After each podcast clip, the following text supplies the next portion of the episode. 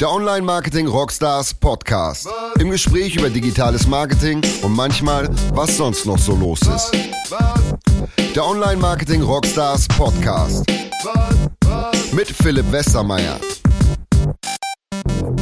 Diese Woche eine längst überfällige Folge. Ähm, the Man, the Legend, he's in the house, Mickey Weisenherz. Oh Gott, Moin. Oh Gott, oh Gott. äh, ja, der Jubel ist völlig berechtigt. so, Mickey, ähm, ich weiß, es ist nicht so ganz einfach, dich vorzustellen. Normalerweise wird immer erzählt, du seist Autor und schreibst für das Dschungelcamp. Das stimmt ja auch. Du schreibst eine Kolumne im Stern. Das stimmt. Du hast aber auch irgendwie äh, schon selber moderiert, Talkshow in der äh, Alles, zuletzt. alles, ähm, alles. Machst irgendwie Schmuckdesigner, Influencer, Fitness, Fitness-Influencer. Genau, und bist natürlich nicht zuletzt, das muss man jetzt hier schon einmal sagen, ich werde es noch ein paar Mal erwähnen natürlich, ähm, Podcaster. Ähm, Tatsache, ja. Zählt auch mit zu den äh, interessantesten Aufgaben. die du gerade hast. Ja. Äh, ich stelle im Laufe äh, der Jahre fest, dass die Sachen, die mir persönlich am meisten Spaß machen, äh, mir erstaunlicherweise auch am meisten Spaß machen. ähm, und offensichtlich auch irgendwie funktionieren. Also das Kolumnenschreiben ist ja auch eine Tätigkeit, die ja aus einem selbst herauskommt. Man ist dann ja weniger äh, Beauftragter oder Schreiber für jemanden, sondern für sich selbst. Und beim Podcasten ist es ja auch so, das, was du erzählst, kommt ja aus dir heraus und verfolgt ja auch kein bestimmtes Konzept und das macht große Freude. Und wenn man damit dann auch noch Geld verdienen kann, ja, fantastisch. Sag mal, ähm, was ist denn so, wenn man jetzt 100% deiner Zeit nimmt, mach mal so einen Breakdown. Was ist Masturbation abgezogen. Arbeitszeit, Abgezogen. Arbeitszeit. Arbeitszeit, okay. äh, was du meinst, wie sich das bei mir Ja, aufsplittet? ja, Von. Die, die reine Arbeitszeit? Boah, das ist natürlich nicht jeden Monat gleich. Aber also die, die Arbeitszeit momentan, ich sage jetzt mal in diesem Monat, nehmen wir mal den Oktober. In diesem Monat schreibe ich relativ viel fürs Fernsehen. Sprich, äh, es ist jetzt gerade der, der Comedy-Preis steht an. Das ist ja in erster Linie erstmal eine Fernsehsendung. Ist zwar auch eine Preisverleihung, aber eigentlich auch eine Fernsehsendung. Da muss ich schreiben. Dann schreibe ich für äh, eine Show mit Luke Mockridge. Ähm, ist also klassische Fernseh-Lohnschreiberei, um es mal so ganz graubrotig zu sagen. Ähm, dann sind es die Sternkolumnen, da muss man ja nun in einem Monat auch einige schreiben. Vier also dann, äh, ja, fünf, vier, vier online und nochmal zwei zusätzlich für Print. Okay. So, dann sind es also sechs pro Monat.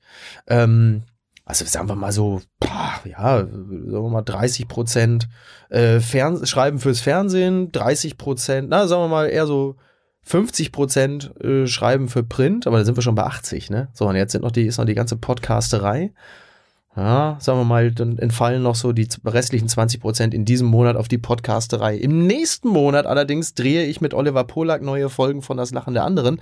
Dann ist also der Anteil vor der Kamera wieder deutlich größer und der Anteil des Schreibens fürs Fernsehen wieder etwas geringer. Im nächsten Monat mache ich dann mit Joko und Klaas die nächste Folge von Das Duell um die Welt. Da sind es dann, sagen wir mal so, 20 Prozent Schreiben fürs Fernsehen, 60 Prozent Drehen vor der Kamera fürs Fernsehen und dann nochmal so 20 Prozent Schreiben von Kolumnen. Siehst du, und dann ist aber gar kein Podcast dabei. Du siehst, Prozentrechnung ist nicht mein Ding. Ähm, du bist ja also wirklich jetzt das äh, Schreiber fürs Fernsehen, Kolumnen ähm, und ab und zu auch vor der Kamera. Ist, Ja. Trotzdem glaube ich, dass die meisten Menschen dich jetzt erstmal als Autoren wahrnehmen und nicht so sehr vor der Kamera, wo Mhm. weil ja jeder irgendwie das Gefühl hat, vor der Kamera ist noch viel lukrativer. Hm. Ähm, Stimmt ja auch. ja, genau. Warum bist du wahr. dann äh, als sozusagen beidseitig talentierter trotzdem immer hinter der Kamera? Naja, das, das hängt ja, also man muss es ja, also man kann A sagen, weil mich keiner fragt, könnte man sagen. Mhm. Stimmt so jetzt auch nicht ganz. Aber es ist ja auch die Frage, was ist interessant? Also wenn du dich vor die Kamera stellst, ähm, muss es ja schon etwas sein, wo du dich am Ende auch sehen möchtest. Also du kannst natürlich jeden Scheiß machen und sagen, take the money and run. Spätestens, wenn der Moment kommt, wenn das Ganze im Fernsehen ausgestrahlt wird, sollte es dir ähm, nicht unangenehm sein. Und da gibt es im deutschen Fernsehen jetzt nicht so viele Sendungen, wo man sagen würde, äh, Leute, guckt euch das mal an oder ist es okay, wenn die Leute mitbekommen, dass ich das mache? Also vor der Kamera ist es dann auch nochmal was Spezielles. Wenn es so etwas ist wie das Lachen der anderen, stehe ich natürlich zu 1000 Prozent dahinter, finde super. Genauso der Kölner Treff, also eine, eine klassische Talkshow, macht Spaß, mache ich gerne, äh, setze ich mich jedes Mal wieder vor die Kamera. So, jetzt ich habe aber jetzt zum Beispiel keine Lust, Promi Big Brother zu moderieren. Also ist das Format an sich ist okay, aber ist jetzt nicht meins. Du schreibst ja für Atze Schröder, ne? Genau, genau. Aber zum Beispiel, wenn man, da komme ich der Sache noch am nächsten, weil ähm, ich habe mal irgendwie aufgeschnappt, oder mal auch, man kann es ja ausrechnen, so ein Atze Schröder, das ist ja nun schon ein extrem lukratives Business, was der betreibt am Ende, ne? Ja. macht die Hallen voll und ähm, da kann man ja leicht rechnen. Und der eigentliche Content kommt ja von dir oder Mhm, von auch mhm. von, ich glaube, Till Hoheneder. Genau, Till. Hoheneder ist da federführend, muss man sagen. Okay, aber Ja. habt ihr, ist es einfach so, du schickst ihm eine, eine, eine Rechnung und dann denkt sich, alles klar, easy, die zahle ich locker, weil ich habe ja gerade hier pro Abend, nehme ich ja irgendwie dann jetzt 200.000 Euro mit. Ja, ähm, bei- oder, macht ihr da Rev-Share oder wie macht ihr das? Ja, bei, bei Atze ist es, bei Atze ist es natürlich auch noch mal ein bisschen was anderes, weil ich ja mit Atze angefangen habe. Da bin ich ja durch Atze ja eigentlich mehr oder weniger so richtig in dieses Geschäft reingekommen. Deswegen haben wir natürlich einen ganz anderen Verrechnungsschlüssel. Davon ab sind wir eng befreundet. Da geht's natürlich, da, da kann man finanzielles so gar nicht mehr so wirklich richtig aufsplitten. Aber wenn man generell sich das äh, Geschäft betrachtet, wie es ist, zum Beispiel zu schreiben für äh, Bühnenkünstler, dann ist es nicht selten so, dass man den sogenannten Total Buyout hat. Das heißt, du schreibst einfach etwas, zum Beispiel eine Nummer oder ein paar Lines für ein Bühnenprogramm, dafür kriegst du Geld und dann hat sich das. Du kannst natürlich auch dem Künstler anbieten, pass auf, ich gehe ein bisschen runter mit der Summe für äh, eine, einen ganzen Stand-up, für eine ganze Nummer oder ein komplettes Bühnenprogramm, bin dann aber prozentual an den Einnahmen beteiligt. Darauf lassen sich Künstler aber ungerne ein, weil das natürlich viel, viel, viel teurer für sie ist. Und dann gibt es natürlich auch Künstler, die einfach äh, im Laufe der Jahre immer weniger eigene Ideen haben. Ähm, dann von einem Autoren gerne ganze Nummern oder ein komplettes Programm sich schreiben lassen und du ihn dann anbietest, ja, kann ich machen, das kostet aber Summe X und dann sagen, oh, das ist aber viel zu teuer und dann halt einfach kein Geld investieren und im nächsten Jahr noch weniger Leute kommen, weil das Programm immer schlechter wird und sich dann aber für das Geld, das sie vielleicht für einen Autoren hätten ausgeben sollen, lieber noch ein Auto kaufen Mhm. und sich wundern, warum immer weniger Leute kommen. Das gibt's natürlich auch. Also was ich damit sagen will, ist, ähm, Leute, äh, beteiligt die Autoren prozentual, sie sind maßgeblich äh, für die Qualität eures Programms verantwortlich. Ähm, was muss man denn so ganz grob, also ich habe zum Beispiel mir wirklich ganz konkret die Frage gestellt, ich habe immer einmal im Jahr einen Tag auf Fame, äh, wenn hier bei OMR unser Festival ist, dann kommen 40.000 Leute. Ich war, ich war live dabei. Genau, du war warst live dabei, genau. Ähm, und da habe ich jetzt dieses Jahr zum ersten Mal selber einen Vortrag gemacht und dachte mir, eigentlich wäre es ganz geil, wenn der lustig wäre. Mhm. Wie kriege ich denn lustig da rein? Und dann äh, sagte sofort jemand, ja, sprich doch mit Mickey Beisenherz. Ich so, ja, okay, der ist, Ist ja schon mal sehr Profi. gut. Wer, wer dir das empfohlen hat, dem gilt jetzt nochmal mein Dank. Aber du hast mich nicht gefragt, komm mal, du nee, ich habe Arsch. gedacht, also A, warst du da, glaube ich, gerade in Australien und B, habe ich gedacht, okay, der Typ macht irgendwie Profis und hat jetzt keinen Bock auf so äh, Digital-Marketing, Nischenkram. Ähm, aber ich wollte eigentlich, was hätte es mich denn gekostet? Oh, das ist echt schwer zu sagen. Ähm, wahrscheinlich viel.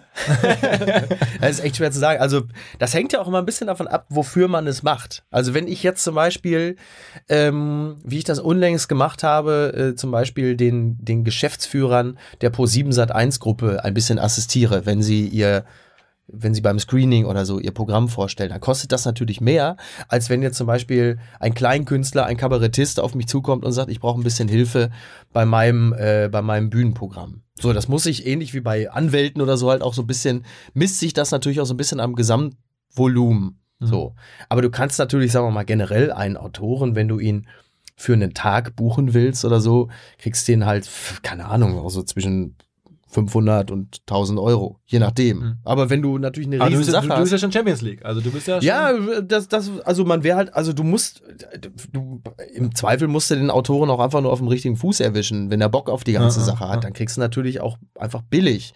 Wenn du aber als Autor irgendwo hingehst und da ist ein riesen Gesamtvolumen, dann wäre es ja schön bescheuert, wenn du sagen würdest, du, ich nehme 300 Euro und Ja. das war's. Die nehme ich immer von jemandem, sondern sagst natürlich, gib, gib mir fünf oder zehn. Wie fing's denn bei dir an? Also ist Also, ja, wie- wär's ja bescheuert. Also du siehst irgendwie, über, überall in dem Raum wird ein unfassbares Geld verdient und umgesetzt und du bist der Einzige, der da sitzt und sagt, nee, ich habe Fixpreise. Wär's ja bescheuert. Es gibt ja als Autor in dem Sinne ja auch kein, wir haben ja keinen Tariflohn Ja, ja. in dem Sinne. Also misst es sich an dem, was einfach verdient wird von allen Beteiligten. Und ähnlich wie beim Fußball auch, wo du halt sagst, ja, sorry, aber äh, hier kommen irgendwie 80.000 Leute ins Stadion, ihr verkauft so und so viele Trikots, äh, dann will ich auch meinen Anteil daran haben, ganz einfach. ähm, also ich will auch noch mal wissen, wie es angefangen hat bei dir. Also wie hast du Atze Schröder äh, kennengelernt? Wie hat er Mhm. dich sozusagen entdeckt als Talent? Und B, hast du jetzt gerade gesagt, also auf meine Frage, warum du nicht vor der Kamera oder vor dem Mikrofon mehr bist, weil keiner fragt, oder was also auf Fernsehen gedacht? Das wollte ich jetzt, das wollte ich jetzt, dass das so stehen bleibt. Nein, nein, nein, also ne, du weißt, was ich meine. Aber das, man hätte ja vor allen Dingen ähm, auch eine eigene Marke aufbauen können. Ich meine, du hast ja schon einen einprägsamen Namen.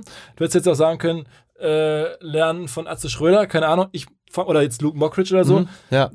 Was die nun da können, vermeintlich auf den ersten Blick, müsstest du doch auch können, oder nicht?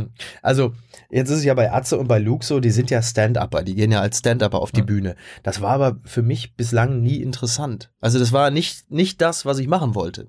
Und von daher schließt sich das jetzt. Einfach das, inhaltlich, weil das Einfach keine Lust, ja, kein Bock. Also ich habe wirklich keine Lust äh, gehabt, äh, als Stand-Upper auf die Bühne zu gehen. So, nicht, weil ich Luke und Atze nicht gut finde. Ich finde, die machen das beide äh, für sich genommen super. Aber ich hatte einfach nie Interesse daran. Einfach kein Interesse. So, wenn ich jetzt für mich für nächstes Jahr entscheide, ich möchte gerne auf die Bühne gehen und Lesungen machen zum Beispiel, weil ich ja nun Sternkolumnen noch und nöcher schreibe, dann ist das Prinzip der Lesung für mich ein interessanteres. So, ich habe Lust, ähm, aus diesem Prinzip der Lesung kann man ja auch austreten. So, du setzt dich da hin, sitzt da an deinem Tisch, liest aus den Kolumnen vor und wenn du Bock hast, einfach mal eine Viertelstunde frei irgendeinen Scheiß zu erzählen, dann mache ich das. Aber mich jetzt mit 40 Jahren auf eine Bühne zu stellen und zu sagen, hey Leute, ich war gestern im Ikea, äh, äh, glaubt ihr ja gar nicht, ich habe mir Teelichter gekauft, da habe ich irgendwie keinen Bock drauf. Aber es ist einfach kein Interesse, es war einfach grundsätzlich kein Interesse vorhanden. Ich bin ja so ein kommerziell geschädigter Typ. Ich denke mir immer, Alter, du stehst daneben, deine Kunst wird sozusagen verwendet, da eine Halle voll zu machen und einen riesen Umsatz und, und Ja. Wohlstand zu verschieben Ja, sozusagen. ja. Und du sitzt daneben und da würde ich denken, fuck it, ey, meine Lust ist mir jetzt einfach zweitrangig. Äh, hier geht's ums Geld. Also Ja, aber der, der, der Koch äh, freut sich ja auch, wenn er mal äh, irgendwie, ähm, in der, wenn ihm in der Küche zugetragen wird, dass den Leuten es geschmeckt hat. Aber der steht ja auch nicht die ganze Zeit neben den Leuten beim Essen und sagt, hier, jetzt gucken Sie mal und wie ich das angerichtet habe und so. Also ist doch okay. Also wenn ich merke, dass die, dass die Leute Spaß haben an dem, was jemand anderes vorträgt, ähm, ist doch super. Also ich, ich, Ne? Es gibt ja auch sehr gute gut. Songs. Es gibt ja sehr gute, also Guy Chambers beispielsweise, äh, weil ist ja als, dass ich den Namen des, des Songschreibers kenne, ist ja schon toll. kenn Er hat ja für Robbie Williams nur wirklich die größten Hits geschrieben, hat aber selber jetzt nur wenig Ambitionen gehabt, jetzt auch der neue Robbie Williams zu werden. Also es war, war doch immer okay. Und was meine meine Eitelkeit angeht, die wird ja mit der Kolumne ja schon mal ganz gut befriedigt. Also ich merke, ich merke tatsächlich, dass das im Laufe der letzten Jahre echt so viel geworden ist, dass die Leute mich gezielt auf eine Kolumne ansprechen und sagen, ähm, das hat mir gut gefallen, weil, oder im Zweifel auch sagen, äh, stimme ich nicht zu, weil, aber die sprechen dich konkret auf etwas an, was du gemacht hast. Also klassisches Handwerk. Das finde ich auch wesentlich befriedigender, als wenn Leute äh, dich im Restaurant ansprechen und sagen, woher kenne ich sie denn nochmal gleich? und du dann mit denen zusammen äh, herausfinden musst, in welcher Fernsehsendung sie dich gesehen haben, weil du einfach so. Und die lassen ja das auch echt so interessant. Ein paar Mal schon gehabt, du sitzt dann irgendwo in der Bahn oder im Restaurant und dann sagen sie, sagen sie mal, woher kenne ich sie? Ja, Keine Ahnung, woher, weiß ich nicht. Nee, sagen Sie mal. Ja, und dann lassen die auch nicht von dir ab, bis du deinen kompletten Wikipedia-Eintrag vor denen einmal runtergerattert hast und dann sind sie, dann war es am Ende sowieso wieder, weil ich bei Lanz gesessen habe oder so. Ja. Also, ja. also dann sagen wir mal kurz das andere. Otz, Atze, wie bist du reingerutscht? Also Otze sozusagen- ist auch gut. Genau, Ähm, Otze, Otze, mach es. Ähm, Marit Atze. Ja, also die, die Kurzversion ist, ich habe äh, ja Anfang 2000 beim Radio angefangen und Atze hat zu der Zeit, relativ kurz später kam er äh, dazu, also die NRW Lokalradios, weiß nicht, ob das hier in Hamburg bekannt ist, Mir sind ist ja, sehr bekannt. sind ja sehr groß. So, und die, Es gibt da ja keinen privaten Rundfunk in dem Sinne.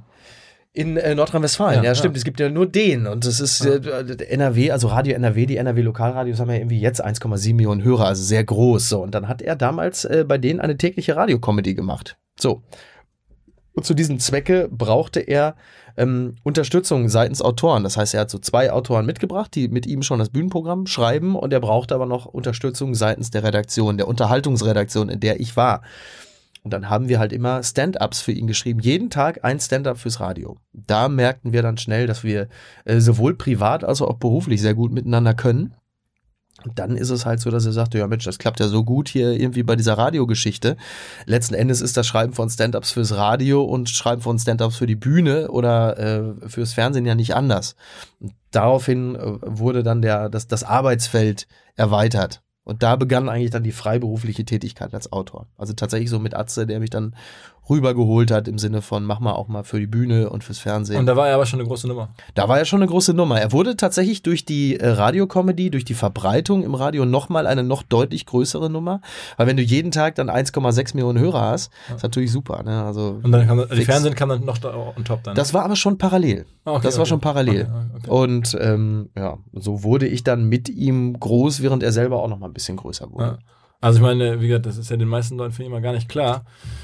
Ähm, das sind absolute, also ich sag's, man musst du nichts zu sagen, aber ist ja auch dein Freund, aber ich finde Wahnsinn, was da wirtschaftlich bewegt wird. ne? Wenn er so eine Hallentour macht und man äh, wie gesagt, nur mal hinguckt, so ein bisschen kommerziell, das ist unfassbar. Absolut. Zumal der Aufwand jetzt erstmal in dem Hallenabend selber jetzt nicht so riesig ist, ne? Ja. Und das Ding ist voll, Also Ticketpreise du auch meinst, ja gut, also der logistische Aufwand oder also der Aufwand, den du als Bühnenkünstler hast, ist natürlich schon sehr groß, weil es einfach wahnsinnig viel Energie kostet, sich immer auf eine Bühne zu stellen. ne? Also das ist schon, das ist nicht nichts, aber ich weiß, was du, was das du ist meinst. keine Lady Gaga-artige Bühnenshow Das stimmt, und das das, ist schon betriebswirtschaftlich eine ganz vernünftige Sache. Genau. Ähm, Ich glaube, das meint er, das sieht er wohl auch so. genau. Und deswegen war auch meine Frage. Also ich war gerade mit ihm essen und er hat bezahlt. Also es geht ihm gut. genau, also das ist halt so ein bisschen, weswegen ich dachte, ey, wie kann Mickey da die ganze Zeit daneben sitzen, wenn sein Content da so. Äh, Ja, aber man freut sich ja, man freut sich ja. Äh, Ist auch ein guter Mensch. Ja, ja, ja ich bin, genau. Ich, ja, ich halte mich auch für einen ganz guten Menschen, aber tatsächlich ist das ja meine Aufgabe. In dem Falle bin ich Autor und als Autor versuche ich für, was weiß ich, Atze, Joko, Klaas, wen auch immer, Habe Kerkeling, etwas zu schreiben, was funktioniert. Und fr freue mich, wenn es klappt und ärgere mich, wenn es nicht klappt. Und äh, denke natürlich, was ein Trottel. Ne? Hätte halt nicht besser vortragen können. Wer, ja wer, sind, wer sind denn gerade so die, die, die, die neuen Stars? Also wer, hast du irgendwie, guckst du die Szene so an und denkst dir, okay, der macht Du das meinst gut. die, der die macht- Comedy-Szene? ja, so genau. Ach, ich verfolge das nicht so intensiv. Also ich bin natürlich ein großer Fan meines Freundes Oliver Polak. Äh, Ich finde auch so Leute wie Costa Meronianakis finde ich sehr, sehr gut. Also was man halt merkt ist, ähm, dass es da eine ganze, eine ganze Reihe von, von ähm, weil wir reden ja auch über betriebswirtschaftliche Dinge hier. Mhm. Ähm, es gibt eine ganze Reihe von, von Komikern, habe ich das Gefühl, für die steht wieder mehr die Kunst im eigentlichen Sinne im Vordergrund. Also die, die haben natürlich alle zitieren, alle, alle Louis C.K. momentan, alle wollen Louis C.K. sein. Ähm, aber sie haben so ein bisschen mehr das wieder im, im, im Blickfeld, das, das Kleine, das, das Harte, das Wahre. Anders als vor vielleicht noch fünf oder acht Jahren oder zehn Jahren, als Mario Barth mit seinen Stadiontouren ähm, bei ganz vielen Leuten für die Dollarzeichen im Auge ge, äh, dazu geführt hat und dich unglaublich viele Menschen als Autor angeschrieben haben und gesagt haben, ja, äh, hier so zwei, drei Leute meinen, ich sei lustig, schreib mir doch mal was. Wo du sagst, ja, Alter, wenn du selber schon im ersten Schritt nichts zu erzählen hast. Also das, der Gedanke war bei denen halt, äh, was muss ich machen, um ganz schnell irgendwie Arena zu spielen? Also das Betriebswirtschaftliche stand tatsächlich im Vordergrund. So wie bei mir. So wie bei dir, richtig. Ganz genau. Ähm, und jetzt ist es doch eher wieder so, der Gedanke ist, ich erzähle etwas, was mich persönlich interessiert und was ich lustig finde und dann werden schon Leute dazu kommen, die das auch so sehen. Der Ansatz ist natürlich rein künstlerisch wesentlich schöner und besser. Absolut, also das verstehe ich sofort. Ähm, wobei meine Brille aufs Leben ist ja immer so ein bisschen Marketing gefärbt. Äh, Job, ja, jetzt hör aber auf. jobbedingt. Ne? Ähm, und deswegen frage ich mich halt immer, wie machen die das unabhängig von den guten Inhalten, generell die Hallen voll zu kriegen? Wie läuft das eigentlich? Wie wird man groß? Mhm. Ähm, und das sind ja am Ende auch Marketingfragen. Ne? Also, und Klar. wir haben es gerade schon gehabt, regionales Radio Mhm. ähm, kann dir da helfen. Eine Fernsehshow hilft dir natürlich massiv. Ja. Ähm, ich bin nach wie vor überrascht, dass heute, so, wenn man so guckt, noch sehr viele Plakate geklebt werden für die Barclaycard. Dann kommt irgendwie, wie heißt das hier der neue ähm, Junge mit dem etwas dickeren Kopf? Kristall? Kristall, genau. Warum ist mir sofort Kristall eingefallen? Also, der jetzt auch die Barclaycard voll macht oder zumindest probiert. Ähm, Du Barke- Achso, ja, ja, klar. Stimmt. also die große Halle in Hamburg, ne? Ja. Ähm, und das machen Findest du nicht auch, dass Kristall so ein bisschen aussieht wie Mario Götze? Beziehungsweise Ja, Mario stimmt, Götze stimmt, sieht stimmt. manchmal auf dem Platz ein bisschen aus wie Kristall. aber es wird immer weniger. Je weniger Mario Götze aussieht wie Kristall, desto besser ist es für ihn aus sportlicher Sicht. Übrigens für alle Hörer, ich habe es manchmal auch nicht gerafft, der heißt Chris, wie Christian, Chris und dann T-A-L, nicht, nicht irgendwie Kristall, so wie das ähm, Material oder so, sondern Ja. ähm, also jedenfalls der Typ, äh, dem wundert mich, äh, klebt Plakate, um Mhm. die Halle voll zu machen. Und da denkt man so aus Marketing-Sicht, okay, wenn die Wertschöpfung im Comedy-Bereich tatsächlich ist, ich will eine große Halle voll machen, dazu klebe ich Plakate, Mhm. dann kann man da Geschäft machen, weil es geht schlauer als mit Plakaten. Ne? Das Plakate funktionieren, also das ist ein gutes Werbemedium, ähm, aber über Facebook und so kann man, glaube ich, noch viel mehr machen. Da kommen wir gleich zu. Ja, klar, wenn du, wenn du jetzt, sagen wir mal, wenn du einen Auftritt hast wie bei TV Total mit dieser Darf er das Nummer, Ja. dann ist das natürlich werbewirksamer als jetzt irgendwie Plakate kleben, würde ich mal sagen. Gut, wobei das ja auch nur nicht äh, reproduzierbar ist. Ne? Dann darfst Genau. du da einmal hin und dann war wieder, ist wieder Schluss. Ja, aber die Nummer geht ja dann halt eben so durchs Netz, ne? Wenn es dann so eine, so eine, so eine Ankernummer ist irgendwie, äh, mit der du dich irgendwo festsetzen kannst und die dann äh, geteilt wird ohne Ende, dann hast du natürlich, dann hast du halt Werbung. Aber im, im, sagen wir mal, ich finde es auch deswegen interessant, weil im, im TV ja eigentlich die Slots aussterben, wo man so groß werden konnte. Mhm. Ne? Also die, die ganzen Shows, Harald Schmidt Show oder Stefan Raab, die gibt's gar nicht mehr. Mhm. Ähm, was sind denn überhaupt noch die Slots, wo du sagst, wenn ich jetzt, also wenn jetzt Philipp Westermeier noch mal eine Comedian-Karriere machen wollen würde, Gott bewahre. Gott, be- aber who knows? äh, was würde seine Fans Also, finden? lass uns alle beten. Lass uns alle beten. ähm, welchen Slot würdest du sagen, wenn du da hinkommst, wenn du da was Geiles performst, dann hat das sofort Hebel? Das ist echt eine gute Frage. Fällt mir tatsächlich auch nichts ein. Also mir fällt tatsächlich nichts ein, wo man im Fernsehen jetzt ein, ähm, In irgendeiner Joko und Klaas Show haben die da noch irgendwie so Slots, wo man auftreten kann oder so? ja, also Zirkus Halligalli als Weekly-Format ist ja jetzt auch ausgelaufen, Auch, ja, gibt ja. es ja auch nicht mehr. Ähm, Aber die neuen Le- Leute brauchen eine Rampe. Irgendwo muss es ja Rampen geben. ja, aber die, die hast du wahrscheinlich tatsächlich wirklich im, im Netz durch irgendwelche Videos. Also ich will jetzt nicht, äh, will jetzt nicht den Begriff YouTuber benutzen, aber wahrscheinlich, also so ein, so ein Harry G zum Beispiel. Ich meine, ich komme ja nicht aus dem Raum München, trotzdem ist der mir mehrfach untergekommen, weil er halt von Leuten geteilt wird. Das heißt, er macht irgendwelche Videoeinspieler, die irgendwie zwei, drei Minuten lang sind. Die sind gut produziert, die sind ähm, auch ganz lustig. Und der macht ja in München auch die Hallen voll. Das Mhm. heißt, das funktioniert ja auf die Art. Du brauchst also nicht im Fernsehen irgendeinen Talentschuppen, um dann auf dich aufmerksam Aber es zu war ja machen. jahrelang so. Ne? Also Ja, Radio ja, oder ja. Fernsehen und Ja. wir reden ja so ein bisschen über Marketing, also das verschiebt sich jetzt. Ja. Ähm, und die Frage ist halt, was ist es jetzt? Und ich, bei YouTube sehe ich jetzt auch noch nicht zu den einen, der es geschafft hat. Also Kristall auch ein Mhm. bisschen, glaube ich. Ne?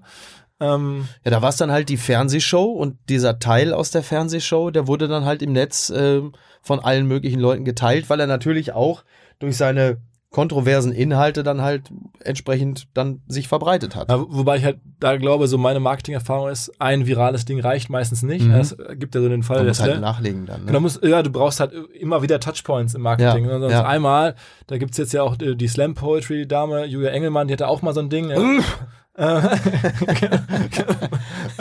ähm, aber du merkst, das ist dann, ähm, es trägt sogar eine ganze Weile, aber es baut dir keine Karriere wie Atze Schröder, der halt über 20 oder zwei Jahrzehnte Ja, ja. massiv Ja, abschöpft. wobei bei Julia Engelmann, die legt ja auch nach. Also, da, du hast ja, du hast ja am Anfang hast du diese eines Tages Baby-Geschichte Ja.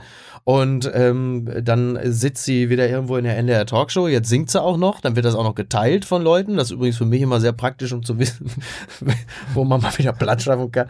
Ähm, und äh, also das scheint ja schon zu funktionieren. Auch da habe ich Plakate gesehen, dass sie jetzt demnächst irgendwo live hier in Hamburg spielt. Ich habe nicht genau geguckt, wo. Ähm, muss ich noch mal schauen, dass ich das weiträumig umfahren kann. Nein, ach, ist doch okay. Ist doch für die Leute, die Bock drauf haben. Ich meine, die ist 25 Ja. oder so. Ist, ich bin ja, glaube ich, auch nicht wirklich Zielgruppe. Aber ich muss ganz ehrlich sagen, ey, als sie da saß und die Gitarre rausgeholt hat und gesungen hat in der NDR Talkshow und du hast in das Gesicht zum Beispiel des nur wirklich sehr talentierten Musikers Konstantin Wecker geguckt, der drei Minuten lang versucht hat, die Fassung zu bewahren. das war echt wirklich äh, Unterhaltsam. toll. War wirklich, ja, das hatte wirklich was von des Kaisers neue Kleider, ne? Irgendwie, die sitzt da und klimpert und singt. Wenn man das so, also, und, äh, und alle sitzen da und denken wahrscheinlich dasselbe. Toll, wirklich. Ist das NDR ist Comedy für mich. Da muss ich sagen, da lache ich da, da freue ich mich.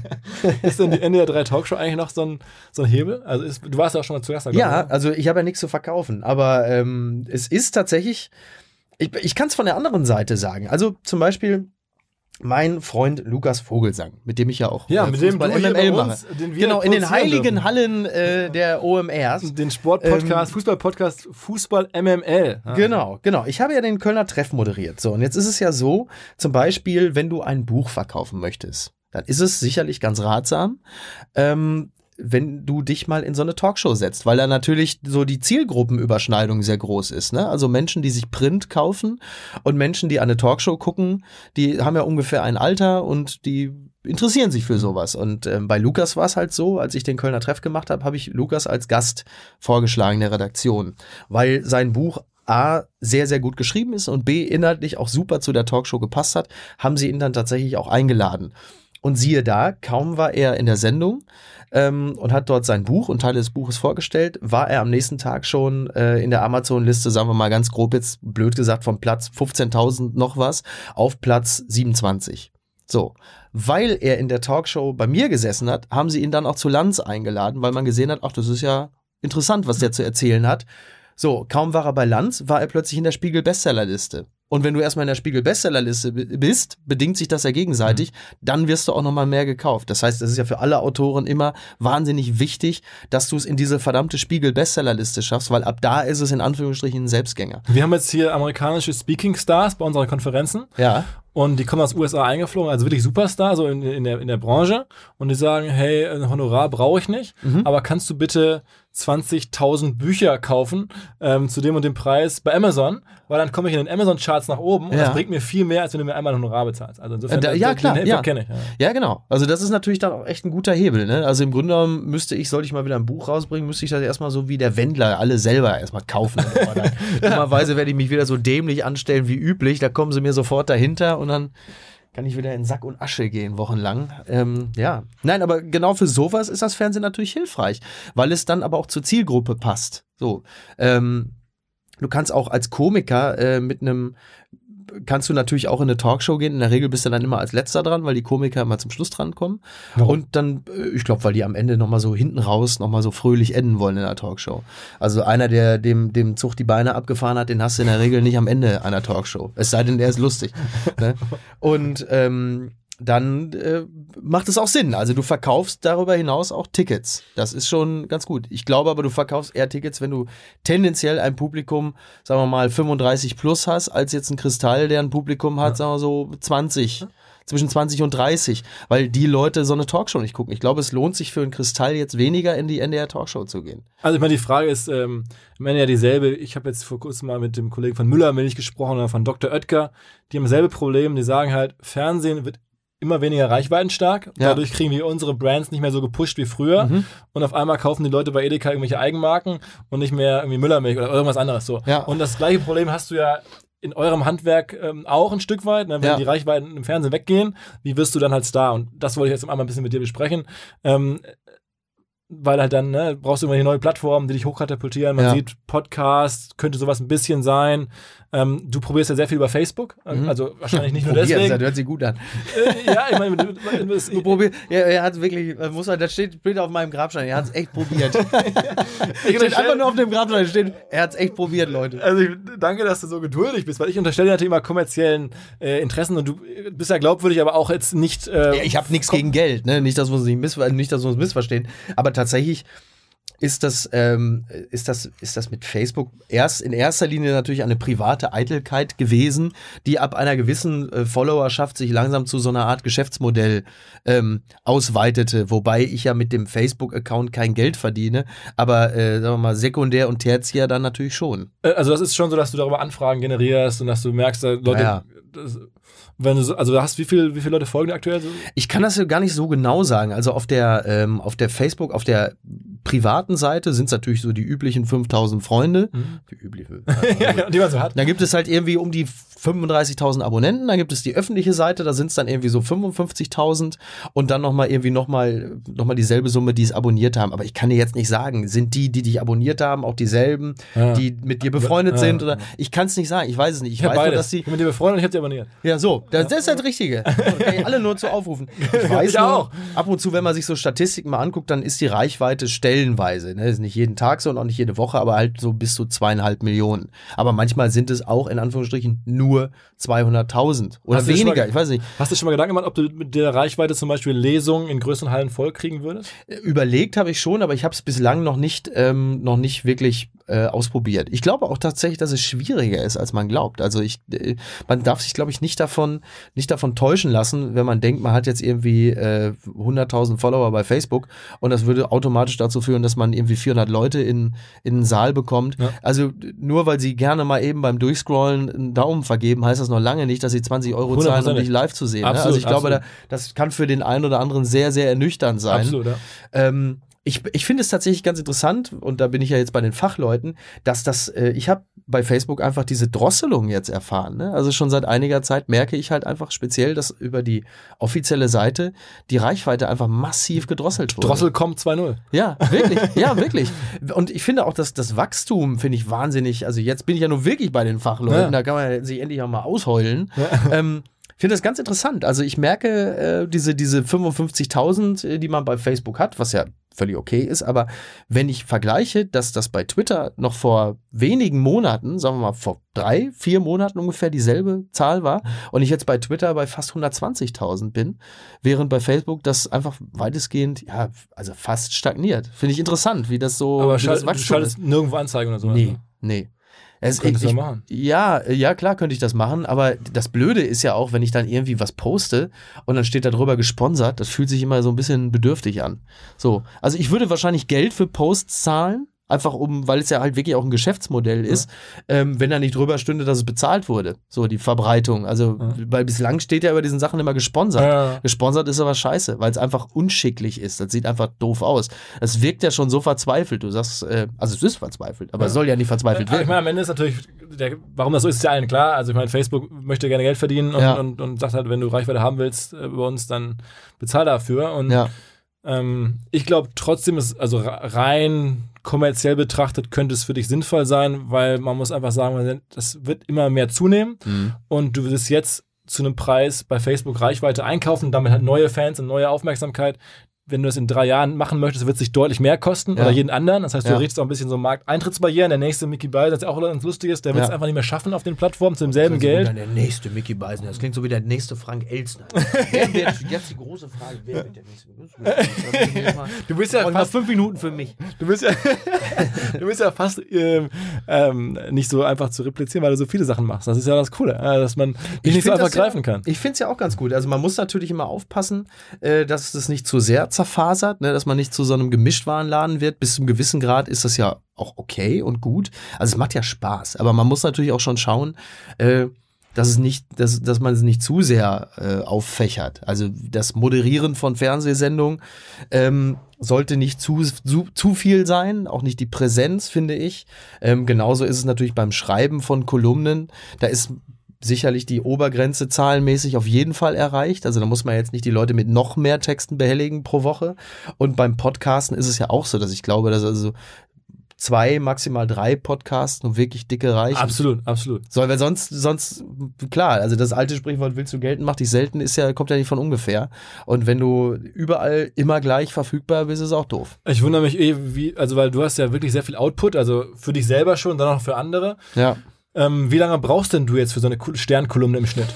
Das hängt echt davon ab, ob das Thema, also ob ich jetzt richtig brenne für ein Thema, weil es etwas ist, was in mir gärt und raus muss, dann dauert es manchmal echt nur eine Stunde oder so. Stunde, ja. Dann baust du dir so einen Text zusammen mit allen Feinheiten. Du Genau, ja auch sehr genau. viel Wortspielen und, und sehr. Ja, genau. Ne? Also man soll schon merken, dass man sich ein bisschen Mühe gegeben hat oder dass man Liebe zum Wort hat. Es muss dann aber auch, muss man aufpassen, dass man auch da nicht zu viele Pirouetten dreht. Manchmal ist es ja auch ähm, speziell, wenn es das, der, der Inhalt noch ein ernsterer ist, finde ich es ganz wichtig, dass man die Wortspiele dann auch echt runterfährt, weil dann wirkt es halt sonst zu sehr nach, nach zu viel Posen, ne, tatsächlich. Also wenn du ein ernstes Anliegen hast und da drin aber ein Wortspiel nach dem anderen einbaust, dann wirkt es dann doch irgendwie unseriös. Übrigens ist mir gerade aufgefallen, warum ich ähm, dich so hart nach ähm, äh, vor dem und hinter dem Mikrofon gefragt habe. Ja, weil, also ist, ne, bei der ganzen kommerziellen Thematik. Ähm, denn ich hatte immer das Gefühl, so Autoren, die sind auch ganz gerne hinter dem Mikrofon, weil sie eins nicht wollen, den ganzen Druck abkriegen, den man halt abkriegt, wenn man sich öffentlich hinstellt so. und irgendwelche Leute runterputzt, so auch weil es Ja. lustig ist. So. Und da hatte ich gesagt, okay, das wäre so der große Difference Maker zwischen vor oder hinter. Mhm. Klar, der da wirklich den, die Eier rauslegt, der kriegt auch die dicke Kohle, aber du musst ja dann auch wirklich die an Leute rantrauen und sagen, welche Politiker oder irgendwer anders ist, ist halt nicht zu gebrauchen. Und das daran mangelt es dir, also diese Angst hast du ja trotzdem nicht. Also du bist halt Autor, aber du würdest ja, äh, ich habe ja Kolumnen von dir gelesen, wo du, da war ich ganz überrascht, hier den, den, den, den, den Bär Lasker, den Manager Ja. von der Fanta 4, da wirklich komplett da durchwühlst. Ja, vor ein paar Jahren hätte ich mich das noch nicht getraut, aber jetzt wiegt der ja nichts mehr. Den hau ich ja so um. Aber man muss ja sagen, also das heißt, dieser, dieser Beißreflex und so, den ähm, manche vielleicht nicht so haben, den, den, das ist für dich kein Problem. Nö, das ist kein Problem. Also man muss natürlich nur, das, das merkst du, wenn du dann doch mal ein bisschen unterwegs bist und mal in der einen oder anderen Talkshow sitzt oder irgendwo dich unter Leute begibst. Du solltest dir äh, die, die, die, die Opfer deines Spottes genau angucken und du solltest auch dahinter stehen, weil die Wahrscheinlichkeit, dass du ihnen irgendwann persönlich begegnest, wird im Laufe der Jahre immer größer. Ähm, deswegen sollte man jetzt nicht jedem einen vor den, vor den Karren pflastern, sondern wirklich nur den Leuten, wo du, wenn du ihnen persönlich begegnest, ganz klar sagen kannst, ja, äh, Sehe ich, sehe ich auch so. Ist meine Meinung und ich kann ja auch genau sagen, warum. Ähm, anstatt dass du über jeden blöde Witze machst und dann irgendwann stehst du da und sagst, ja, komm, das war doch nicht so gemeint mhm. oder du müsstest zurückrudern, weil das einfach super unangenehm ist und äh, zum Selbstbild nicht passt. Aber es gibt ja auch genügend Leute, die es verdient haben. Wo kam denn bei dir da bislang der, der härteste Gegendruck? Bei welcher also Julia Engelmann lässt es ja bei sich ergehen, wenn sie es mitbekommt. Ja, der härteste Gegendruck, ach, ich weiß gar nicht. Pff, ähm, Du meinst, wer dann so zurückbeleidigt war oder so? Ja, naja, ja, Peter, so Peter war natürlich schon sehr, die war natürlich schon sehr äh, angepisst. Ähm, ja, auch wenn man sich Peter, überlegt. Die, die, die Peter, Peter, die ja, Tierschutzorganisation. Ähm, ist aber okay. Also ich, ich finde das ja auch dann nicht schlimm, wenn ich dann auch Gegenwind bekomme. Das gehört ja auch dazu. So, oder Lena Meyer-Landrut oder was weiß ich, keine Ahnung, die dann sich dann beschwert, zurücktweetet oder so. Aber ich nehme das auch nicht so ernst. Also ich, wie gesagt, ich kriege ja selber auch von genügend anderen einen übergebraten und äh, wir sind ja auch Teil eines Unterhaltungsbetriebs und äh, da ist ja auch immer schön, wenn ein bisschen was los ist und es nicht so langweilig ist. Was, was ist denn so für deine Berufskarriere das, das, das Endziel? Also früher. ja, ich glaube. So, also du machst ja, ist gut. Bist du schon, bist du, hast schon alles erreicht jetzt oder was kommt denn noch? So? Also was ich tatsächlich immer wieder mal feststelle, ist tatsächlich, dass wenn ich so überlege, was ich so vom ein paar Jahren dachte, was ich gerne mal machen würde, dann stelle ich fest, dass ich das im Grunde genommen alles schon entweder gemacht habe oder gerade mache. Also es gibt tatsächlich da wenig, von dem ich denke, oh, das würde ich unbedingt gerne noch mal machen. So, kleine Kinderträume irgendwie, weiß ich nicht, Sportstudio? Ja, gibt's, gibt's eigentlich nicht so viel. Also Sportstudio ähm, hatte ich jetzt bislang noch nicht auf dem Zettel. Wer weiß, ich also mittlerweile äh, kann also ich nichts mehr ausschließen. als Kindertraum. Ne? Ja, mittlerweile kann ich echt nichts mehr ausschließen. Also ich habe ja auch schon im Westfalenstadion mit einer prominenten Mannschaft gegen den BVB gespielt und habe erst Monate später realisiert, was ich da eigentlich gerade gemacht habe. so, und ähnlich ist es jetzt, also ich, ich persönlich bin einfach, ich bin ja nur auch schon 40, bin ein sehr großer Fan von Talkshows. Ich gucke einfach wahnsinnig gerne Talkshows, also Lanz oder so. Ich mag das so. Ist nicht jedermanns Sache, weiß ich, aber ich finde es gut. Und dann habe ich halt in diesem Jahr das halt selbst dann auch gemacht. Also ich werde es auch im nächsten Jahr machen. Aber dann merkst du plötzlich, scheiße, das habe ich ja auch schon gemacht. So, dann also stellst du es plötzlich fest. Aber da hast du auch nicht mehr so, dass man sagt, irgendwie die, irgendeine, die Landestalkshow ist wahrscheinlich die, die einflussreichste in Deutschland. Ja, so. und es ist auch, ähm, äh, auch von jemandem, der das auch wirklich sehr, sehr gut beherrscht. Ne? Also das finde ich immer sehr amüsant, dass also speziell im Internet ganz viele Leute sich dann doch immer über ihn mokieren und äh, gerne so tun, als sei das die größte Pfeife. Faktisch muss man aber sagen, ist er einfach extrem gut informiert und sehr sicher eigentlich auf jedem Parkett, auf dem er sich bewegt. Und ähnlich wie bei 80 Millionen von Bundestrainern, äh, möchte ich mal viele der, der Sofahelden und äh, Tastaturheckenschützen sehen, wie sie sich dann äh, ähm, einem Gauland oder wem auch immer nähern würden, wenn sie in derselben Situation sind. Also ich habe schon auch großen Respekt vor dieser Aufgabe. Spätestens seitdem ich es selber mache, noch mal mehr. Ich habe, was ich dich gesehen habe, ähm, also ich habe ja gerade versehentlich NDR, du warst beim Kölner Treff im WDR, aber genau. am Freitagsabends war das. Ja. Und ich habe es dann bei YouTube gesehen. Ähm, und man hatte das Gefühl, wenn man deine Kolumnen auch liest und so, dann, dann ist das schon so, dass man sich denkt, okay, jetzt muss er sich aber anstrengen. Da waren ja auch Leute, wo ich so mein Gefühl war, das wären jetzt tendenziell nicht so die Leute, die du total geil findest, die du dann da so ja. Wo du auch so einen bösen Blick schon hast, aber das alles mal drücken nee, musst. Nee, das ist das nicht der böse Blick. Ich bin einfach nur alt und verknittert. Ich kann nicht mehr. Nein, du, du, hast ja den bösen Blick, meine ich auch, dass dein Talent ist ja auch bei vielen Autoren oder Comedians einfach zu erkennen, wo sind die Schwächen des anderen mhm. und worauf kann ich jetzt irgendwie gehen. Ja. Und das merkt man, glaube ich, ich dachte in deinem Kopf, du siehst jetzt gerade bei irgendwelchen Talkgästen, abgefahren, das ist ja lustig, das müsste man jetzt einmal machen, aber du kannst es halt in diesem ja, Forum nicht auslegen. Du bist ja Gastgeber, in diesem Falle bist du ja Gastgeber und du musst ja auch, ähm, das kennst du ja auch, du musst ja, du hast ja, also sagen wir mal, dem, dem Kunden WDR und auch dem Publikum gegenüber ja in erster Linie bist du ja auch Dienstleister. So, das heißt, die erwarten ja von dir etwas anderes als das, was du vielleicht privat gerne machen würdest. So, also natürlich,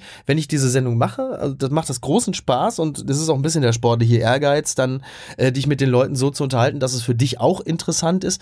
Aber du kannst natürlich auch nicht permanent die Leute absauen und abwatschen, ja. weil das in diesem Falle auch nicht deine ja, Aufgabe ja, ist, sondern am Freitagabend in so einer Talkshow geht es darum, erstmal eine angenehme Atmosphäre zu schaffen und punktuell natürlich auch mal einen rauszuhauen. Also es ist ja nicht so, als wäre, als würden einem jetzt so Fesseln angelegt oder so. Aber ähm, klar, äh, anders gesagt. Du hast, also, du, hattest allein, dass du keine Socken anhattest, das war ja schon für viele Wahnsinn, ne? Das war Exzess, Exzess. Nein, es ist ja, also ich meine, ich anders gesagt, also Philipp Westermeier unterhält sich mit seinen Kumpels in der Runde ja auch anders als mit Ja, seinen klar. Schwiegereltern. Ja, ist aber trotzdem ja immer noch derselbe Philipp Westermeier. Ja. Und zwar ist er in beiden Situationen ja authentisch und er selbst. Aber das Publikum ist ja in dem Fall ein anderes. Ich, ich denke ja nur über, ich denke tatsächlich immer über die Brand nach, ne? weil Mhm. ja, du bist ja auch noch eine, ich, also ich muss sagen, ich war so ein bisschen so, ich dachte, okay, krass. Der Mickey, so wie ich ihn jetzt in seiner Sternkolumne schätze, der ist es ja hier gar nicht. Das ist ja dann auf einmal die Marke, es wird ganz anders bespielt sozusagen. Ja, ja. Und das war, zumindest musste ich mich da einmal kurz dran gewöhnen und ähm, meine äh, Frau, mit der ich das guckte, die war auch so, okay, äh, das ist ja komisch. Ja, ja. ja klar, aber man ist ja, man ist ja dann doch auch, äh, man hat ja doch die ein oder andere Facette. Und ähm, ich finde es, ich, ich verstehe, was du meinst, aber ich finde es natürlich grundsätzlich von mir selber erstmal ganz gut, dass ich das auch noch ein bisschen anders kann. Also, dass man auch mal in der Lage ist, ein Gespräch etwas ernster zu führen oder ähm, mit den Leuten auch mal etwas schonender umzugehen. Absolut. Und dann aber punktuell, je nachdem, mit wem du dich natürlich auch gerade unterhältst, auch durchaus mal äh, etwas schärfer zu sein oder mal einen rauszuhauen oder so. Ne? Aber klar, weißt du, tja. Wer ist denn aktuell der coolste Fernsehsender? Für welchen Fernsehsender würdest du am liebsten arbeiten? Also von den, von den privaten äh, finde ich tatsächlich Vox am besten. Ähm, aus dem ganz einfachen Grunde, weil es die mutigsten sind. Also das sind die, die, die sich wirklich was trauen und ich kenne auch ein paar Menschen, die halt bei Vox äh, da in den verantwortlichen Positionen sitzen und das sind halt Menschen, die sind Überzeugungstäter. Die, die machen, die, die das, was sie produzieren, gucken sie auch privat gerne. Und Und die haben jetzt große Erfolge mit vor allen Dingen die Hülle der Löwen. ja, die Höhle der Löwen, aber zum Beispiel auch Kitchen Sing Impossible. Sing Kitchen, mein Song. Höhle, Höhle der Löwen bin ich ja großer Fan seit der, seit der ersten Stunde. Find Ich warte immer auf die Hülle der fantastisch. Löwen Kolumne. Wann kommt mal die Kolumne dazu? Naja, ich habe ja mal eine Kolumne über Maschmeyer geschrieben. Reicht das nicht? ah, du könntest doch jetzt, da gibt es ja noch ein paar andere Ja, schon, aber ich, Kandidaten, die ganzen Pitch-Leute da. ja, schon, aber ich, ja, stimmt, du hast eigentlich recht, aber irgendwie, ich weiß nicht, ich wüsste gar nicht, ich hab, weiß momentan noch nicht so den, den richtigen Ansatz, weil verreißen kann ich die Sendung nicht, weil dafür fühle ich sie zu gut und ähm, das, was die Pitch-Leute da dann teilweise so an Minderleistungen auch intellektueller Art bringen, wird ja dann von den Löwen selber ja schon auseinandergenommen. Das heißt, meine Beurteilung, meiner Beurteilung bedarf es da ja eigentlich streng genommen gar Okay. nicht mehr. Also ich finde, ich gucke die Sendung auch, so ist nicht. Ja. Ähm, zumindest dann und wann. Und ähm, naja, trotzdem finde ich, äh, eine liebevolle Beurteilung von dir äh, hätte sie verdient, weil das ja auch einfach gerade Kulturgut geworden ist. Absolut. Und damit ja dann irgendwie, wenn du das Oktoberfest dir vornimmst, dann wäre Ja. das auf der Liste, irgendwo muss auch auftauchen. Äh, Ich gehe ja davon aus, dass diese Sendung noch ein paar Staffeln läuft. Also von daher äh, kann das ja noch, kann das ja noch passieren. Und vor kurzem habe ich dich getroffen, da hast du mir erzählt, du bist irgendwie in Kalifornien gewesen und machst auch was für amerikanische Entertainment. Genau, ich kann, jetzt, ich kann jetzt noch nicht genau sagen, was, weil diejenigen, die, äh, ähm, also wir waren mehrere Moderatoren aus verschiedensten Ländern und es gab ein paar Moderatorenteams, die haben dann schon auf ihren Social-Media-Plattformen ähm, Bilder dieser Produktion gepostet. Die wurden sehr heftig angeschissen, weil diese Produktion einfach noch nicht öffentlich äh, quasi äh, äh, bekannt gemacht wurde, dass es, dass es halt äh, davon eine neue Staffel gibt. Aber es war, so viel kann ich sagen, es war für Netflix und es war sehr, sehr gut und sehr interessant. Sehr cool. Große, große Produktion für Netflix. Auch Show. Also jetzt nicht Fiction, sondern Show. Und es war interessant. Also das heißt aber, ob das kommt, ist noch gar nicht klar. Das, doch, das kommt definitiv, aber es ist noch nicht offiziell angekündigt. Okay, okay, so, okay. und solange das noch nicht der Fall ist, haben die natürlich keine Lust, dass schon irgendwelche Bilder vom Set äh, in den sozialen Netzwerken äh, auftauchen. So, so viel Professionalität ähm, haben die sich äh, nicht ganz so unrecht äh, ausbedungen. und, und bei Vox, da kommt auch was oder so? Ist das ein. Du meinst, weil ich Vox so gelobt Ja, ja, habe? ja. Nee, tatsächlich. Ja, doch. Ich habe ich hab für Vox unlängst etwas pilotiert, was dem Lachen der anderen gar nicht so unähnlich ist. Aber ob das jetzt kommt oder nicht, ist noch gar nicht raus. Ich, ich habe aber Vox auch schon gelobt, bevor ich jetzt für sie direkt gearbeitet habe, weil ähm, die einfach super sind. Also ich finde so Formate wie auch Sing My Song zum Beispiel ist ja ein totaler Anachronismus, wenn man bedenkt, dass es immer heißt, Musik im Fernsehen funktioniert nicht, will keiner sehen, interessiert keinen, dann machen sie es trotzdem und es funktioniert. Mhm. Und Kitchen Impossible zum Beispiel, auch ein sehr erfolgreiches Format, war am Anfang der Ultra-Flop. Sie haben die erste Folge äh, gesendet, kein Schwein hat's geguckt. Normalerweise heißt es beim Fernsehen dann immer, ja, wir glauben an das Format, wir glauben an das Format und dann äh, läuft es dann mit entsprechend mieser Quote und dann war's das auch dann. Meldet sich auch keiner mehr zurück. Und die haben aber gesagt, nee, nee, wir haben ja gesagt, wir glauben dran. Also behandeln wir das jetzt einfach so, es hat kein Mensch geguckt. Also senden wir diese Folge, die erste Folge, einfach nochmal zu dem und dem Zeitpunkt nochmal, weil wenn es keiner geguckt hat, dann ist es ja quasi eine Erstausstrahlung. Und dann haben sie es zu einem anderen Zeitpunkt nochmal gesendet und es wurde von sehr vielen Leuten auf einem anderen, einen dafür offensichtlich besseren Sendeplatz geguckt. War ein Riesenerfolg. Daraufhin haben sie dann mehrere Folgen produziert und jetzt ist das Ding ja ein Hit. So, aber das passiert natürlich nur, weil du wirklich dran glaubst und auch keine Angst hast und sagst, ey, scheiß drauf, wir versuchen es jetzt nochmal. Das ist echt gut. Das müssen die Leute dann auch mal begreifen. Also, ich meine, du bist ja nicht der, der Einzige, der Vox gerade lobt. Ne? Die sind sehr erfolgreich, muss man sagen. Die Marktanteile Ja. wachsen. Die waren immer so der kleine Sender und auf einmal sind sie auf Augenhöhe, glaube ich, mit den mit Sat 1 schon. Ja, weil sie angstfrei sind. Ne? Also was du, was du, also du wirst halt im Laufe der, der nächsten Jahre wirst du ja erleben, dass die, die großen, vermeintlich großen Sender quotenmäßig alle so ein bisschen runtergehen werden und die kleinen gehen ein bisschen rauf. Die werden sich irgendwann alle irgendwo treffen. Wahrscheinlich so bei 6% oder so. Da geht die Reise hin. Ist aber für die Kreativität grundsätzlich gar nicht so verkehrt, weil wenn du so viele verschiedene Player hast, dann fördert das natürlich über kurz oder lange auch die Kreativität, weil dieses Beharren auf alten Erfolgen und, und, und, und bewährten Konzepten natürlich irgendwann nicht mehr geht. Also du kannst nicht dein Leben lang dann DSDS und Supertalent machen, sondern bist halt irgendwann gezwungen, auch mal dich wieder neuen Ideen zu öffnen und die Angst davor, in Anführungsstrichen den Zuschauer zu verprellen, ähm, musst du dann irgendwann auch überkommen und sagen, okay, wir probieren jetzt nochmal was ganz anderes. Na, es wird halt alles sehr kleinteilig, ne? Also Ja. gibt, diese einen großen Sachen gibt es halt kaum noch, außer bei Live-Sport. Äh, Ja. also wie im Netz halt auch. Da gibt es ja Genau. auch nicht den einen Netz-Superstar. Ja. Ähm, jetzt hast du gerade so 6% und du kennst dich schon ganz gut aus mit den ganzen wirtschaftlichen Wen, Resultaten. weniger, als es teilweise wirken mag. Ähm, äh, machst denn du bei deinen Social-Media-Aktivitäten irgendwas strategisch oder ist es alles aus dem Bauch raus? Also weitestgehend ist es auch aus dem Bauch raus. Äh, Strategisch ist höchstens vielleicht mal die Uhrzeit, so dass man sagt, das macht jetzt einfach keinen Sinn mehr, heute noch irgendwas zu posten, weil die meisten schon im Bett sind oder so. Das ist vielleicht strategisch. Ähm, ansonsten versuche ich die Sachen schon aus dem Bauch raus zu machen und, und, und poste ja auch Sachen, von denen ich weiß, dass das maximal 20 Daumen bringt. Aber das macht man dann für sich oder für Leute, die es verstehen. Also es ist nicht alles jetzt auf Massenkompatibilität Ja, ausgelegt. So, wenn es mir darum ging, jetzt auch mit irgendwas einfach nur ganz viele Likes zu bekommen, müsste ich einfach nur jeden Tag über die AfD abhaten. Das wäre sicherlich das Einfachste. Ist aber, ja, also widerspricht sogar meiner persönlichen Überzeugung. Nicht, weil ich die AfD gut finde, aber weil die Komplexität der Sachlage, äh, glaube ich, andere Sachen verlangt derzeit, als jetzt jeden Tag einfach nur abzukotzen über die AfD und ihre Wähler. Guckst du dir eine neue Plattform an? Also machst du was bei Snapchat, weil du gehört hast, da ist jetzt gerade das Volk. Ich fühle mich teilweise so fürchterlich alt, ey. Ich äh, bin jetzt bei Instagram, aber ich. Ich glaube, das wird nix. das ist so schwer, ey. Ich kann wirklich bei Instagram, wenn ich das sehe, Hashtag Nase, Hashtag Mund, Hashtag Strohhalm, Hashtag äh, Yummy Yummy, Hashtag Löffel, Hashtag äh, Wolke. Ich, äh, tut mir leid, das ist für mich wirklich, das ist, ich, wirklich, ich komme mir da echt alt vor. Aber es ist echt peinlich. Ich finde es wirklich hochgradig unangenehm. Also, wenn ich jetzt bei, bei Facebook oder bei Twitter etwas schreibe und dann jetzt sagen wir mal Hashtag FC Bayern, Hashtag Tuchel, etwas themenbezogenes, klar, das mache ich natürlich auch, weil es sinnvoll ist. Aber ich kann nicht irgendwo, ich kann nicht mein, meine Quinoa Bowl posten und dann Hashtag lecker lecker schreiben. äh, da komme ich mir wirklich Wobei man, man muss ja total sagen, fertig vor. wenn ich jetzt auch wirklich mit meinem verseuchten Marketingblick äh, gucke, dann äh, finde ich bei der ganzen Mickey Beisenherz Storytelling auf Facebook vor allen Dingen, wo ich dich am meisten sehe, da gibt es ein paar wiederkehrende Elemente, zum Beispiel dein Körper ähm, Ah ja? und deine Liebe für Autos. Aber mein Körper, der, der, aber den, den, der, der wird doch nicht, der wird doch nicht da äh, unbekleidet permanent Äh, präsentiert. es gab schon Sixpack-Fotos. ja, ein Bild, wo ich im Pool sitze, ein einziges in zehn Jahren Ja, Facebook. aber man sieht schon, dass du, dass du train- trainierst und so, dass ja, du. Ich kann mir ja nicht, ein, ich kann mir ja nicht eine Wampe anfressen für, für die Rolle. nee, das, okay, aber dann gibt es deine Liebe für Autos. Du bist ja, so ein das Fan stimmt. von alten Ja, nicht Porsches nur für meine, sowas. sondern auch für andere, ne? Genau, aber das, das Ja. wären ja zum Beispiel zwei, also Körper und Autos gehen bei Instagram mit Sicherheit gut. Ja, aber ich bin 40 Jahre alt, ey. Das ist, ja, außerdem habe ich, ein- außerdem hab ich ein Kind. Ich möchte nicht, dass ich in fünf Jahren sage, sag mal, Vater, äh, könnte ich mir vielleicht einen anderen Nachnamen? Das wird ja langsam auch irgendwo ein bisschen. Ne? Ja. ja, Autos ist ja äh, klar. Also wie gesagt, es muss ja nicht das eigene Auto sein, das man da postet.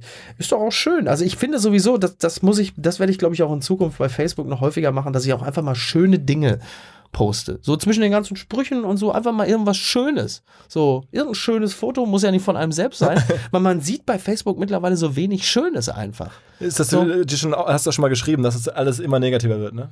Ja, da bin ich ja nicht der Einzige. Es ist ja generell so. Also du hast ja unglaublich viel äh, Meinung. Also auch es gibt ein totales Missverhältnis zwischen Meinung und Ahnung. Ähm, und ähm, so wenig Schönes einfach so. Ich freue mich auch, wenn dann andere Leute mal irgendwas Interessantes, also entweder was Interessantes posten oder einfach was Schönes. So, was weiß ich, ein Foto von Robert Redford aus den 70ern. So, wo ich denke, oh, das sieht aber gut aus. Würdest, was würdest du denn Unternehmen empfehlen? Also wir hören jetzt ja auch Marketing-Leute zu. ja. Du hast dann, dann sozusagen zwangsläufig da dein, dein äh, spürst du den Puls der Plattform. Ja. Äh, was würdest du, schönes Wort, ne? Ja. Ähm, was würdest du denn ähm, so Firmen oder was, was merkst du, was funktioniert, wenn du dir auch Mhm. anguckst, wie so Firmen versuchen. Pfefferspray und Knarren. aber, Viel nicht mehr Werbung für Pfeffer, also wenn ich mir Facebook angucke, auf jeden Fall mehr Pfefferspray und Knarren. aber, aber wenn du so sagst, irgendwie, bist jetzt irgendwie, wärst jetzt Marketingchef für irgendeine große äh, Consumer-Brand, Mhm. was hast du mal so gedacht, was, was, was machen die falsch oder mehr schöne Sachen hast du jetzt gerade gesagt, lustiger. Ja, also ich, boah, da kann ich dir echt nichts sagen, bist du der Fachmann. Ähm, tja, keine Ahnung. Aber siehst du denn irgendwelche Brands oder irgendwelche auch Leute, wo du sagst, Mensch, die machen das aber cool, das, denen folge ich gerne oder so? Außer Jan Like. äh, nee, tatsächlich nicht. Also ich habe da wenig, ich habe bislang wenig entdeckt, wo ich sagen würde, äh, die machen das cool oder denen würde ich gerne folgen, weil es halt, also diese ganze, diese ganze Influencer-Masse, ähm, da riechst du halt einfach drei Meilen gegen den Wind, dass es da um Werbung geht. Also mich erreichen sie nicht, aber ich bin ja auch keine 20 mehr. Ich glaube, ich merke das halt einfach schneller als meine zehnjährige Nichte. Ähm, ich komme mir da immer ein bisschen verarscht vor. Hast du dir den neuen Podcast angehört von Paul und äh, Ja, ich habe ich hab eine? Folge, äh, ich habe eine Folge gehört. Ja, ich kenne ja beide persönlich, deswegen bin ich wahrscheinlich auch befangen. Ich fand es ganz amüsant. So. Und es läuft ja auch gut. Also du merkst ja sofort, Ja. du merkst ja sofort, wenn da auch so zwei, also jetzt abgesehen vom Inhaltlichen, aber jetzt rein, rein technisch, wenn da zwei mit so einer großen Follower-Power sind, dann bist du natürlich auch sofort auf Platz 1 der Charts. Ne? Absolut. Also das, das habe ich auch sofort gesehen, gedacht, krass. Ähm, auch finde ich, das machen die ja, glaube ich, nicht so kalkuliert, aber sehr clever von denen das zu machen, äh, weil es halt deren Brands Mhm. wahnsinnig äh, weiter nach oben pusht, Ja. denke ich. Ja, Ähm, und super Engagement natürlich hat so ein Podcast. Und die haben ihre Reichweiten dafür clever genutzt. Ne? Und total. Ich bin mir sicher, die könnten da ähm, auch einiges verdienen. Ähm, aber das hast du dir angeschaut und dachte, okay, äh, da sieht man wieder, was, was, was Follower bewegen können. Ne? Klar, also es ist natürlich sehr hilfreich, wenn, äh, wenn äh, du irgendwie schon sehr viele, viele Fans und Follower im Rücken hast und dann etwas machst, was dann nach Möglichkeit aber auch bitte unterhaltsam sein soll, weil sonst bleiben sie natürlich auch nicht dran. Ist ja klar. So, vielleicht sollte Boris Becker einfach mal so einen Podcast machen. Ja, ja, ja. Das- Oder mal so ein, so ein Cameo-Auftritt haben im MML-Podcast. Ja, oder so. vielleicht eine gute Idee. Ja, so. Und ich habe das ja mal ausgerechnet. Also Boris Becker müsste jetzt, stand jetzt ungefähr an, ah, sagen wir mal, so, wenn RTL immer die gleiche Summe zahlen würde, glaubt, werden sie auch nicht. Also Boris Becker muss stand jetzt ungefähr an 150 Dschungelcamps teilnehmen, um aus dem Gröbsten raus zu sein finanziell. Okay. Leider noch ein Witz. Und auch nur, wenn RTL Das hast du Stern Ja, und gelesen. Die große. Stern-Titelgeschichte über Klar, 60 Millionen total. Schulden. Ja, ja, ja. Was liest du eigentlich oder wo holst du deine Inspiration generell her? Also wenn du Boah, äh, wahnsinnig viel. Ich bin ja, ich, ich, ich konsumiere ja unglaublich viel Print. Ähm, das ist ja auch sehr absurd bei mir. Ich, ich habe mir ein MacBook Air gekauft vor Jahren, um nicht so schwer zu schleppen, so Handgepäck und kaufe mir dann aber irgendwie acht Kilo Zeitschriften und habe dann doch einen Haltungsschaden. So, ähm, alles, alles. Ähm, Spiegel, Stern, Bild, Süddeutsche, Musikexpress, Rolling Stones, Cinema, äh, Elf Freunde, aber das heißt, du ziehst den Kram aus der Offline-Welt und du hast jetzt nicht irgendwelche. auch, auch. Abos, also, wo du sagst, das sind sowohl, also sowohl als auch. Also ähm, überall, wo man es bekommt. Ne? Also äh, Print tatsächlich ganz viel, aber dann halt eben auch ganz viel Und du online. guckst nichts bei YouTube oder so regelmäßig. Nicht regelmäßig. Nicht regelmäßig. Äh, ich gucke gerne diese bei YouTube, diese Watch Mojo Sachen, diese zehn Listen, die zehn schlechtest, äh, die, die größten Fehlbesetzungen, die äh, zehn Enden von Filmen, die sie erst jetzt begreifen. Diese Listen finde ich immer sehr unterhaltsam, aber ich habe von, von YouTube in dem Sinne jetzt erstmal wenig Ahnung. Aber ich gucke klar sowas wie John Oliver oder Colbert oder so, aber ich stoße meistens darauf, weil das dann in meiner Facebook-Timeline auftaucht. Also bei Facebook 5000 liest du schon viel Leuten. durch. Du bist schon auch sehr Konsument. Total. Ist, für mich funktioniert es ja auch richtig gut. Für mich ist Facebook ja ein fantastischer Newsfeed und auch so ein Reader's Digest, weil sie halt einfach dann doch wir, dir wirklich von bis alles anbieten, was wissenswert ist. Ah, ah. Auch als Newsfeed funktioniert es immer. Also ich lese, äh, lese am, am Anfang des Tages hast du es wie so ein Orakel irgendwie, ne? So, was weiß ich, ähm, du brauchst nur, liest nur Tom Petty Heartbroken. Dann denke ich schon, ach du Scheiße, Tom Petty ist tot. So, Ah, sowas ah, halt. Dann weißt ah. du sofort, okay, oder war damals bei Lukas Vogelsang, er schrieb irgendwie Günter Grass keine Tinte mehr. Ach du Scheiße, Grün- Günter Grass ist tot. So, dann hast du so ein Orakel noch am Anfang. Kannst du also schon am Anfang des Tages schon das erste kleine Rätsel, das du lösen musst. Ähm, und alles, was irgendwie von Relevanz und von Belang ist, ähm, wird mir meistens über Facebook in die Timeline gespült und dann komme ich darauf und sage, okay, den Link klicke ich mal an, den speichere ich ab, das lese ich jetzt oder oh, interessant, dann gehe ich jetzt mal und kaufe mir das entsprechende Heft. Ja, und ich mache es mit anderen ja hoffentlich auch so. Also, wenn ich irgendwelche Auszüge von dem äh, Feldenkirchen-Artikel im Spiegel einfach poste, Also der jetzt gerade äh, genau. rumging, weil der hat, durfte irgendwie genau. den SPD-Kanzlerkandidaten Schulz äh, verfolgen. Like, wer ihn noch kennt. ähm, äh, genau, und ihn dann 150 Tage begleiten und das war ja wirklich ein ganz toller Text und hab dann da irgendwie auch so ein, zwei Sachen von gepostet. Das wird sicherlich auch nochmal den einen oder anderen bewegt haben, zu sagen, hey, scheiße, das Heft kaufe ich mir jetzt mal. So, ja. Ähm, ich, was ich übrigens auch ganz cool finde, wenn ich äh, dein Profil da so sehe, dass häufig deine ähm, Follower oder zumindest Leute bei dir kommentieren. Teilweise recht lustig. Also du schreibst irgendwas, das ist äh, Mhm. lustig und dann ähm, äh, ja, kommen ja andere Leute und machen auch noch was. Ja, und manche, manche bei sind manchen traurig und manchmal so ist, also vieles natürlich so Rotz, dann denkt man Ja. so, okay, okay, okay. Aber manchmal ist es auch so, dass Ja. man sich denkt, okay, das ist ja auch mal eine ganz lustige Ergänzung eigentlich. Ja, total. Also bei manchen funktioniert es wirklich gut und bei manchen sagt man, um Gottes Willen hätte ich bloß nie irgendwas geschrieben. Aber ähm, ja klar, ich, ich habe ja wirklich das große Glück, dass sich in diesem äh, Facebook-Zirkel auch wirklich sehr viele sehr intelligente, äh, kluge, belesene Leute tummeln. Und deshalb macht mir Facebook ja auch so Spaß. Helfen Also, dir da auch, sagen wir mal, wieder auf neue Ideen zu kommen? Ja, Also. Dschungelcamp, dass du dann irgendwie siehst, das war ja lustig, das nehme ich jetzt auch mal in meine Kolumne mit auf oder Äh, ja, also fürs Dschungelcamp fällt es insofern raus, weil wir immer so diesen, diesen ehernen Vorsatz haben, wenn wir es bei Facebook gesehen haben, äh, machen wir es in der Sendung nicht mehr so. Also das ist der sportliche Ehrgeiz, dann einfach nicht irgendwelche Gags zu wiederholen oder so. Aber was ich natürlich, also äh, es ist schon sehr hilfreich, weil mein, äh, bei, bei mir ist Facebook halt eben auch links und rechts. Das heißt, äh, diese beiden äh, Spektren politischer äh, Empfindungen werden bei mir auch abgebildet. Das heißt, es ist für mich schon ganz hilfreich, einfach mal beide Meinungen zu einem Thema zu lesen, bevor man sich dann irgendwie eine eigene Meinung bildet. Und das ist da, da ist Facebook schon sehr gut für. Also das ist schon ganz hilfreich.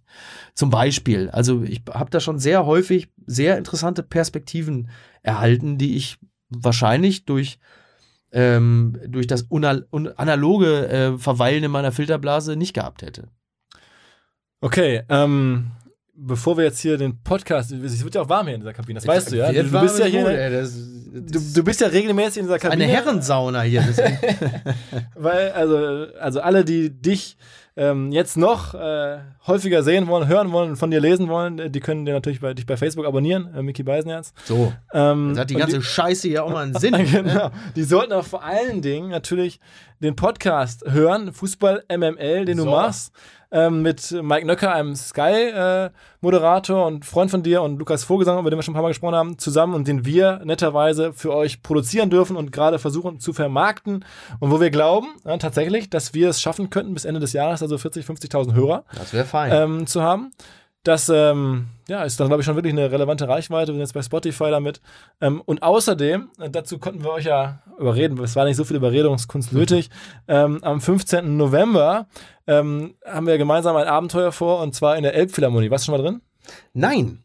Das wird tatsächlich das erste Mal sein, dass ich in der Elbphilharmonie bin und, Und dann direkt auf der Bühne. ja, also genau, mit meinem, mit meinem Ego dann natürlich sofort direkt auf die Bühne marschieren, ne? Klar, selbstverständlich. Also das, ähm, für alle, die es noch nicht mitbekommen haben, hier, wir machen die große Podcast-Nacht in der Elfi und das hat es noch nicht gegeben und ähm, wir wollen halt das ganze Genre Podcast ein bisschen nach vorne pushen, haben uns gefragt, wie geht das? Also am besten über ein Event und wenn dann wo, ja, Elfi wäre schon das Beste, haben wir Glück gehabt, einen Abend gekriegt. Du äh, trittst da auf mit den Kollegen, wir machen unseren Podcast dort ähm, mit dem Frank Thelen übrigens zusammen, ja, auch von der Höhle der Ah, Löwen, ne? Also ähm, der ist dann, der, der immer so traurig guckt, ne? Genau, der Digitalexperte, genau. Der Jüngste. Ja, genau. ähm, wahrscheinlich auch der Ärmste, ehrlicherweise. Ja. Also da sitzen ja wirklich ganz schwerreiche Leute mittlerweile. Ja, aber vielleicht hat Frank Thelen sein Geld äh, anders verdient als Maschmeyer. Von daher, ja, äh, da, das auf jeden Fall. ja. daher, äh, von daher darf er vielleicht, vielleicht ist er der Ärmste von denen, aber er kann zumindest nachts ganz gut pennen. Äh, genau, Und er genau. ist nicht mit Veronika Ferres verheiratet. Vielleicht, vielleicht ist das auch eine Art von, naja. Also auf jeden Fall ähm, cooler Typ und äh, da zu Gast. Und ähm, Matze Hilsch Hilscher, der den Podcast Hotel Matze macht, hat ähm, Linda Zerwakis zu Gast, also auch eine Also ähm, Dame aus dem Fernsehen. Viele gute Leute zusammen. Genau, und wir versuchen da ähm, was Besonderes. Ich hoffe, es fährt nicht ganz vor die Wand. Ähm, aber ist kurios ist wirklich, dass einige Leute jetzt schon gedacht haben, naja, es wird ja eh voll. Es kommen immer diese ganzen Rentner und, und Touristen, die mal in die so, Elfi wollen. ja. Wenn wir Pech haben, sitzen wir da mit tausend Amerikanern, die alle mal die Elfi wollen und dann reden wir da irgendwas über Podcast und alle so, ja, okay, nice, ich gehe jetzt. ähm, mal gucken, was passiert. Ähm, ja. cool, dass du Make da. Elbphilharmonie great again. genau, genau. Da, ähm, nachdem wir jetzt ja auch alle möglichen anderen Leute schon drin waren, vor kurzem hier in Hamburg. Ähm, ähm, 15.11. Äh, kann man aber über uns irgendwo überall nachvollziehen, wenn man es googelt. Ähm, ja, äh, sehr nett, dass du endlich mal da warst. Wir haben es schon so lange geplant eigentlich. Ihr habt mich doch fest, ihr habt mich doch. Äh, d- schön, dass ihr. Das ist auch geil zu sagen. Schön, dass du mal da warst. Ey, ich bin gerade aus der Schule gekommen, da hielt der Van. Zwei Leute haben mir die Kapuze über den Kopf gezogen, mich hier rein und hier ausgesetzt. Aber dann im Nachhinein sagen, schön, dass du vorbeigekommen bist. Das darf doch wohl nicht wahr sein. Also, wir haben dich mit aller Macht hier reingezwungen, Genau. ähm, weil wir große Fans sind. Ähm, und äh, also, insofern ähm, vielen Dank und bis die Tage. Ich komm vorbei. Jetzt Ciao, ciao. Erstmal kalt abduschen. ciao, ciao.